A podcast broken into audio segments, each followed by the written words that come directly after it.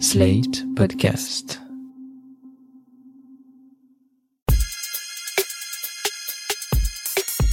Salut chers auditeurs, salut chères auditrices, bienvenue dans Sans Algo, le podcast qui vous en fait découvrir d'autres. Je suis Mathilde Mélin, journaliste pour Slate.fr et auditrice assidue de podcasts depuis longtemps, mais je dois avouer que cette passion n'est pas aussi vieille que l'émission dont je vais vous parler aujourd'hui, la classique des classiques des fans de podcasts.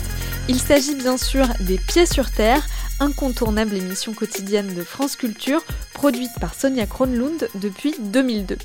Pour fêter ce 20e anniversaire, je me suis dit que j'allais vous recommander 5 archives des Pieds sur Terre, des épisodes diffusés il y a quelques années et qui représentent bien l'identité de cette émission de radio très podcast compatible. Il s'agit évidemment d'une sélection toute personnelle et imparfaite puisque je n'ai pas écouté toutes les émissions produites depuis 2002, mais j'ai tout de même avalé une bonne cinquantaine de vieux épisodes pour faire le choix le plus éclectique possible. Je précise avant de commencer qu'il ne s'agit pas d'un classement, mais d'une sélection. Je n'ai donc pas d'ordre de préférence entre ces épisodes. C'est parti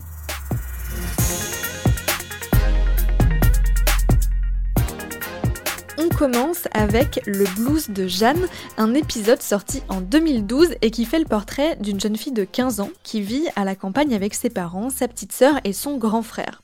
Jeanne est élève de 3 elle va au collège, mais ses notes ne sont pas terribles, elle a du mal à se faire des amis, elle subit des moqueries à cause de son léger surpoids et de ses habits, pas assez à la mode selon ses camarades. Ce qu'ils ne savent pas, c'est qu'à la maison, Jeanne vit dans une pauvreté extrême. Pour elle, qui voit ses parents s'épuiser à la tâche pour essayer de rembourser leur crédit avec des salaires de misère, partir en vacances est un rêve inatteignable et manger à sa faim est un luxe. Le témoignage de cette jeune fille qui est pleine d'empathie envers ses parents est tellement bouleversant que l'émission a reçu une vague de messages après la première diffusion, ce qui a poussé la reporter Farida Taher à très vite retourner interroger la maman de Jeanne qu'on n'entend pas dans l'épisode original. Un épisode qui ressemblait donc à ça. Je comprends, euh, on croit que je suis feignante, parce que mes notes se sont vraiment tombées très basses. Avant, j'avais 15-16 de moyenne. Maintenant, je suis à 9-11. C'est moyen maintenant. Avant, c'était très bien. Maintenant, c'est moyen. Mais t'es obligée de faire ces tâches ménagères? Non, c'est que j'ai envie d'aider. Ça va les soulager. Et quand ils rentrent, ils voient que c'est propre, que c'est maintenu. Ils sont heureux. Ça, ça les soutient. Mais pourquoi ça te préoccupe, toi? Tu, tu es jeune, tu as 15 ans, c'est ça? Oui, ça me préoccupe, c'est, voir comment la vie est dure déjà. Dire que nous, ça être encore plus dur. Déjà que les parents, ils ont du mal à s'en sortir pour payer une maison, pour finir les crédits sur la tête. Après, se dire, euh, quand je serai grande, quand j'aurai des enfants, il faudrait que je paye leurs affaires, leur nourriture, mon loyer. Si j'ai une maison, il faudra que je finisse de payer la voiture, la maison. J'aurai plein de choses, plein de choses que je pourrais même pas supporter. Dire en pensant, je me dis c'est impossible. On passe du tout au tout avec l'épisode Visite de luxe à Neuilly qui date aussi de 2012. On y suit Anne, une mère de famille quinquagénaire tout juste rentrée d'une longue expatriation londonienne qui visite un hôtel particulier de 280 mètres carrés à Neuilly-sur-Seine, c'est l'une des banlieues les plus chics de Paris. Coût du bien 3 millions d'euros. On découvre au fil du reportage les exigences des ultra riches, leur mode de vie et leur goût. C'est un épisode fascinant de déconnexion, surtout quand on le met un peu en perspective avec l'année où il a été tourné. On est, on est resté 16 ans en Angleterre. Et du coup, vous rentrez en France au mauvais moment. On est arrivé avant euh, l'arrivée de Monsieur Hollande. On avait un petit espoir qu'il passe pas. Si j'avais su que Monsieur Hollande passerait, nous ne serions pas rentrés en France.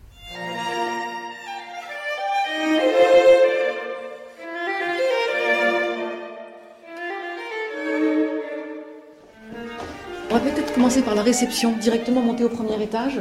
Euh, ce sera plus, plus agréable, je suis.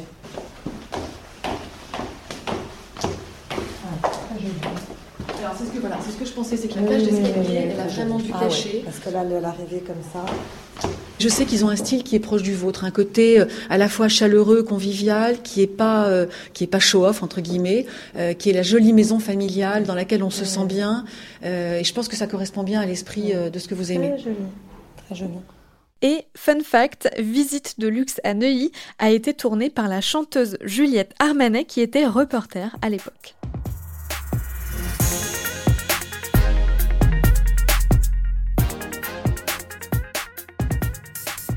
C'est une question hautement philosophique qu'a posée la journaliste Élise Andrieux à des Kidam. Croyez-vous au paradis? C'est le titre de cet épisode diffusé en 2010 que je vous recommande chaudement. Des croyants de plusieurs religions y parlent de leur vision du paradis et donc de l'enfer. On y découvre surtout des rapports à la vie bien différents selon qu'on est catholique, juif, musulman, bouddhiste ou même protestant. Il y a aussi des athées, bien évidemment, qui ne croient pas au paradis du tout. La superposition de toutes ces visions de la vie et de la mort, un peu façon micro-trottoir, le tout mis en son très joliment par Emmanuel Geoffroy et Vincent Abouchard, ça donne un épisode qui interroge, non sans une pointe d'émotion. J'ai été particulièrement frappée par les certitudes de certaines personnes interrogées qui sont capables de faire une description, mais alors très très précise, de la vie dans l'au-delà. Au paradis, il y a des châteaux, vous ne pouvez pas imaginer. Il y a par exemple l'eau. L'eau, quand on boit de l'eau de paradis, c'est-à-dire c'est un goût qu'on ne peut pas imaginer. Il y a par exemple euh, des rivières du miel, il y a des rivières du vin. Quand tu fais par exemple un bon acte là, tu as une plante là-bas au paradis. Quand tu fais par exemple, tu sauves un être humain ou tu, quelque chose, tu as des châteaux là-bas au paradis. Ah, le paradis, tu ne peux pas imaginer, je te dis. Tu ne peux pas imaginer la superficie du paradis. Ah, c'est grand, c'est très large. Là, quand le jour, quand on rentre le paradis, là, on sait qu'est-ce que ça veut dire le paradis et l'odeur de paradis et tout. Si on réunit tous les bonheurs d'un seul homme en un seul instant, qu'on prend tous les bonheurs de toute sa famille qu'ils ont eu pendant toute sa vie, puis tous les bonheurs de la ville, puis tous les bonheurs du monde, de toutes les personnes qui ont vécu depuis la création du monde jusqu'à la fin des temps en un seul instant, c'est pas l'odeur du bonheur qu'on va, qu'on avoir dans le monde futur. Ce que j'aime aussi avec Les Pieds sur Terre, c'est que bien souvent, l'émission traite de sujets de société par le prisme de l'intime. J'ai particulièrement en tête un épisode de 2011 qui s'appelle Le partage des tâches. La journaliste Delphine Saltel y suit la journée de Jacqueline qui, en plus de son travail à temps plein, doit gérer son foyer composé d'un mari pas très motivé pour les tâches ménagères et de trois ados habitués à ne rien faire à part peut-être mettre la table. Qu'est-ce que vous faites d'autre dans la maison? Non, on fait rien d'autre. Si, on fait des cookies des fois. Ah, tu, cuisines, ouais. C'est nouveau ça. On mm. cuisine. Mais qui c'est qui fait les courses pour que vous cuisinez Non, rien. On fait rien d'autre à part, à part ça. Tu cuisines la plupart du temps, tu euh, fais les courses et tu t'occupes de la lessive. Donc voilà, c'est tout. Le repassage Ah oui, le repassage. Excuse-moi, pardon. mais c'est vous refusez de le faire Non, j'ai pas de problème pour le faire, mais c'est fait, donc euh, m'en occupe pas. donc voilà. Et tu trouves pas ça injuste que ce soit ta mère qui fasse tout? Bah si, mais bon, voilà, la situation est, est comme ça, donc bon. Tu feras comment, toi, quand tu seras grande? Je m'occuperai de mes affaires, voilà. Mais quand tu seras mariée ou que tu auras des enfants Je me débrouillerai pour répartir les tâches. Déjà, je sais pas cuisiner, donc euh, il cuisinera. Et puis, j'essaierai de répartir en deux. Mais ça vous met pas en colère, en tant que fille, de voir que c'est euh, votre mère qui en, charge ça? Parce que justement, c'est un état Non, parce qu'aujourd'hui, on en profite, mais lorsque ce sera nous à la place de notre mère, si, ça nous révoltera. Mais pour l'instant, non on profite de la situation pour l'instant. C'est, as accepté un rôle, mais je ne voudrais pas l'accepter. C'est aussi Delphine Saltel qui a réalisé la série qui clôt cette mini-sélection. C'est une série qui a été diffusée en 2007 et 2008. Elle est titrée Le journal de Mohamed et Yi et suit l'année scolaire de deux élèves d'un collège de Belleville, un quartier populaire parisien. Mohamed est en sixième, il a perdu sa mère quand il était petit et il vit avec son père et une belle-mère qu'il n'aime pas trop. Il n'est pas très sérieux à l'école, mais sa prof principale, qui s'appelle Marielle, l'a pris sous son aile. Journal de Mohamed, novembre 2007. Aujourd'hui c'est dimanche et je suis parti passer la matinée chez Marielle Lemaire. C'est ma prof principale et c'est ma prof d'anglais. Depuis quand ça s'est organisé ça que tu viennes chez Marielle? Depuis le début de l'année. Anne m'a dit tu viens chez moi, on va déjeuner. Je me suis dit, bah, c'est bien. J'ai de la chance. Elle fait passer aux autres élèves. Et je viens le mercredi après les cours. Et je viens le samedi et dimanche. Et alors, à ton avis, pourquoi elle le fait avec toi? Pour m'aider. Sortir de mon pétrin. L'école, problème de discipline. Qu'est-ce que tu t'es dit le premier jour où tu as été invité à manger chez Marielle? Bon, j'avais honte. J'étais timide. Je parlais pas. Cette année, j'ai redoublé la sixième. Je faisais trop de bêtises. Et je ne travaillais pas car j'avais la flemme. Je suis un élève très bavard et très agité. Je me balance sur ma chaise sans arrêt. Mais c'est beaucoup. Je me suis beaucoup améliorée par rapport à l'année dernière. Mais je peux faire encore des efforts. Pour Yi, qui est arrivé de Chine trois ans seulement avant l'enregistrement de ce documentaire, pas d'aide miraculeuse pour rester dans le droit chemin. Il est en cinquième et il commence à s'intéresser un peu plus aux filles qu'aux bonnes notes. Pendant des mois, Delphine Saltel est allée les voir et elle leur a demandé d'écrire un journal de bord de leur année scolaire. Ils y parlent du collège, bien sûr, mais aussi des adultes dans leur vie, de la tentation de faire le zouave avec les copains, de l'amour et du racisme qu'ils vivent jusque dans la cour de récréation.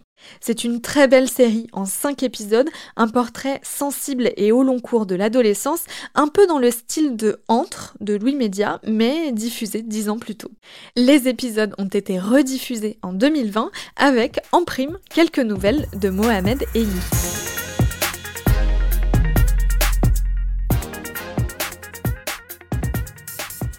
Voilà pour cette petite sélection ô combien frustrante, tant les archives des pieds sur terre regorgent de pépites en tout genre. Il y a plein d'épisodes dont j'aurais aimé vous parler, mais j'espère au moins vous avoir donné envie d'aller écouter cela et aussi d'aller fouiller vous-même dans les archives de l'émission qui a, mine de rien, un peu évolué en 20 ans. Qui de mieux placé pour vous en parler que Sonia Kronlund, la productrice de l'émission, que l'on entend d'ailleurs avant chaque documentaire. Elle était déjà venue au micro de Sans Algo dans le numéro 27 pour nous parler de la série Place de la République. Cette fois, on élargit un peu le spectre et on parle ensemble de l'histoire de cette émission désormais vingtenaire. Et pour l'interroger, je me suis rendue chez elle. Bonjour Sonia Kronlund. Bonjour. Qu'est-ce que ça fait de fêter le 20e anniversaire des Pieds sur Terre? Ça fait pas grand-chose, d'une part. D'autre part, on le fête pas vraiment. Enfin, pour l'instant, on n'a pas bien décidé euh, si on allait le fêter ou pas, ou quoi, ou qu'est-ce. Donc, euh, à vrai dire, j'ai plutôt tendance à regarder ce qu'on va faire demain, voire même voir euh, lundi, et, pas trop à regarder en arrière. C'est pas trop mon style. Comment est née l'émission en 2002 Disons que j'avais une émission à l'époque sur France Culture qui s'appelait Droit de regard, hein, qui n'est pas restée dans l'histoire de la radio, qui était une critique des médias dans laquelle j'ai pas particulièrement brillé. Et euh, comme je venais de chez Daniel Mermel, à si j'y suis, je voulais continuer à faire du reportage. Et j'ai proposé à Laura Adler de faire une émission qui serait un peu comme euh, Mermet, mais sans les commentaires de Mermet, où c'était aussi la grande vague striptease, le no comment, etc. Donc j'ai proposé ça, et ça a coïncidé avec, hélas, l'arrivée de Jean-Marie Le Pen au deuxième tour des élections en 2002. Et je crois que c'est pour ça que Laure euh, Adler a accepté en dix minutes, m'a confié, soutenu, et voilà comment euh, sont nés les pieds sur terre. le titre, c'était une idée à elle. Euh, j'ai appris par la suite que c'était une idée d'Alain Weinstein. J'aimais pas trop, pour tout vous dire. Je trouvais que c'était, ça faisait un peu raffarin à l'époque, ça faisait un peu France d'en bas, comme ça, un peu de terroir. Et puis bon, je me suis habituée. Pas de regret sur le titre. Je voulais l'appeler La vie moderne. J'étais toute excitée par ce titre que je trouvais un peu plus moderne en l'occurrence.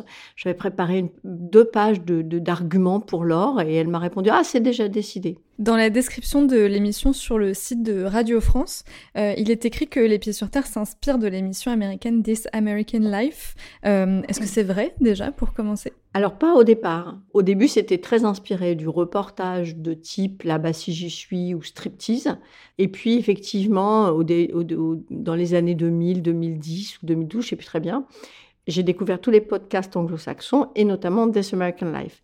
Et là, c'était vraiment un bouleversement euh, dans ma manière de penser, de travailler, etc. Même si j'avais toujours le souci avant, dans les pieds sur terre, d'avoir une unité de lieu, une unité de temps, je sentais confusément qu'il fallait quelque chose. Là, j'ai poussé la question de la narration beaucoup plus loin et de mettre de la narration même là où il n'y en a pas, en fait. Et qu'est-ce que vous avez euh, emprunté, ou en tout cas de quoi vous vous êtes inspiré chez Ira Glass, euh, le producteur historique de Ah, This American tout, Life? je- je l'admire au plus haut point. Figurez-vous que j'ai même réussi à le faire venir en France. Il y, a plusieurs choses. Il y a premièrement l'idée qu'il faut absolument chercher une bonne histoire et retravailler les histoires et mettre en narration, etc. Aussi l'idée que le journaliste peut apporter sa voix pour raconter l'histoire de quelqu'un d'autre. Ça, c'était très nouveau aussi au pied sur terre où c'était euh, vraiment un dogme quasiment de dire je. Et euh, la troisième chose qui- qu'il m'a beaucoup apprise, plutôt lui qu'en écoutant, et j'essaie de le faire, mais c'est très difficile, de ne pas diffuser. C'est-à-dire d'être très exigeant. Il appelle ça killer les stories. Et en fait, c'est très important de ne pas diffuser les choses ou de pas les monter ou d'avoir le recul pour le faire et de garder une bonne exigence. Vous, comment ça se passe la production des différents épisodes euh, pour avoir la possibilité de tuer des histoires euh, avant de les diffuser? Il faut avoir un, un gros stock, il faut produire euh, beaucoup. Alors, c'est, c'est, on, on utilise plutôt les rediffs dans ces Mhm. cas-là. C'est-à-dire que euh, avant, j'étais terrorisée et j'avais honte et je pensais que ma mission de service public était bafouée si je mettais une rediff. Et en fait, aujourd'hui, je pense qu'il vaut mieux mettre une bonne rediff qu'une mauvaise émission. Euh, il y a plusieurs euh, stades auxquels on peut décider de pas mettre une émission. Ça arrive pas très souvent. hein. Le premier stade, c'est on a la personne euh, à laquelle on pensait au téléphone et, l'histoire est pas bien et ça va pas bien se passer. On laisse tomber. On va tourner le reportage, on revient, on dit écoute, non, c'était pas bien. Je, précise quand même que le producteur, ce qu'on appelle le producteur, le repas est payé quand même s'il s'est déplacé, etc. Et puis le troisième stade qui est quand même, quand même plus embêtant, c'est-à-dire euh, on était d'accord, le producteur est allé tourner le reportage, il est revenu et on l'a monté pendant une semaine. Et là, j'écoute. Et pour une raison ou pour une autre, je, je pense que c'est- soit pas au niveau, soit que ça va vraiment poser un gros problème. C'est les moments les plus difficiles de mon travail, c'est quand j'écoute les productions qui vont être diffusées par exemple la semaine prochaine, de décider de ne pas diffuser quelque chose, mais je pense que c'est important.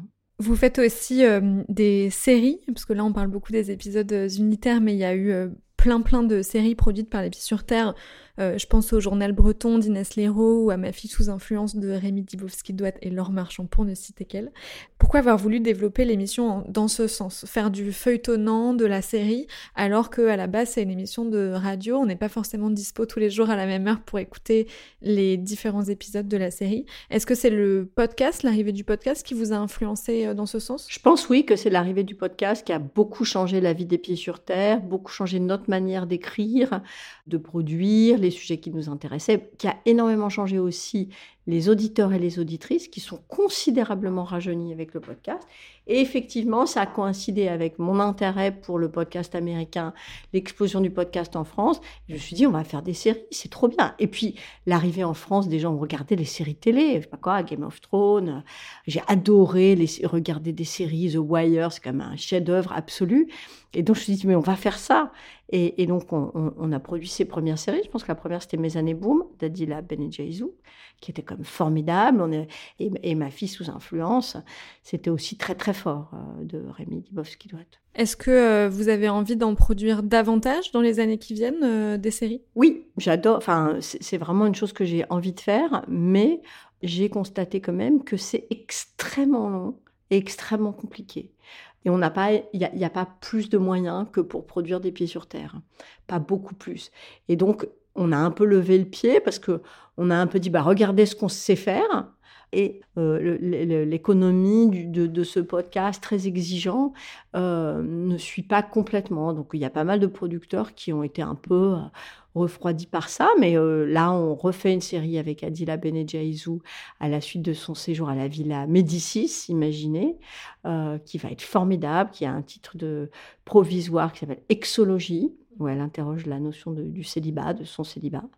Je pense que ça va être un moment important. Et de toute façon, ça me passionne. Donc, euh, économie ou pas, malheureusement, je, je, crois que je ne vais pas pouvoir m'en empêcher. C'est marrant parce que vous venez de parler de podcast euh, pour parler des pieds sur terre. Dans votre tête, c'est plus une émission de radio, plus un podcast. Comment vous le réfléchissez aujourd'hui? Maintenant, je le réfléchis vraiment comme un podcast. Et d'ailleurs, je, je rencontre souvent des gens qui ne savent même pas que c'est une émission de radio. Euh, c'est beaucoup plus rare les gens qui savent même pas que c'est un podcast. Est-ce que vous savez combien d'émissions vous avez produit pendant ces 20 premières années d'existence En émissions fraîches, c'est-à-dire sans compter les rediffusions, on a produit 3290 émissions au 30 juin 2022.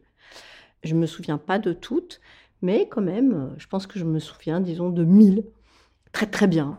Est-ce qu'il y en a, alors je sais que c'est la question horrible, est-ce qu'il y en a une ou deux ou trois qui vous ont particulièrement marqué ou particulièrement touché, soit parce qu'elles racontent, soit pour les conditions dans lesquelles elles ont été produites non, vraiment, je, ne peux pas vous en citer une ou deux. En plus, c'est pas gentil parce que pour les collaborateurs que j'adore tous, mmh. qui font tous un boulot formidable, donc euh, je peux vous en citer peut-être une que j'ai faite moi, qui est une que j'ai faite il, y a, quelques années, en 2017, qui s'appelle L'homme aux mille visages, et sur laquelle je travaille maintenant, euh, et dont je, suis en train de faire un film, et puis ensuite un livre, donc qui m'occupe depuis six ans. Donc celle-là, on peut dire qu'elle m'a particulièrement marquée. C'est euh. un sujet qui est entré dans votre vie par la radio et qui y est resté. Et qui est, et qui est pour, je pense que pour la première fois de toute mon histoire de, de productrice, c'est quelqu'un qui m'a téléphoné pour me raconter son histoire, qui est l'histoire la plus incroyable que j'ai entendue de ma vie. Tous les étés, vous rediffusez des épisodes, euh, parfois euh, qui sont sortis un an ou deux avant, parfois beaucoup plus vieux. Comment vous faites la sélection des rediffusions? Comment on sait ce qui vaut la peine d'être remis dans les oreilles des auditeurs euh, cinq ou dix ans plus tard? Mmh C'est une bonne question qu'on se pose chaque année au moment de faire les rediffusions. En fait, c'est un petit peu comme quand on me pose la question de comment vous trouvez les sujets, il n'y a pas une manière. Il n'y a pas une manière de trouver les, rediffusions et les bonnes émissions. Donc en fait, on prend les huit semaines.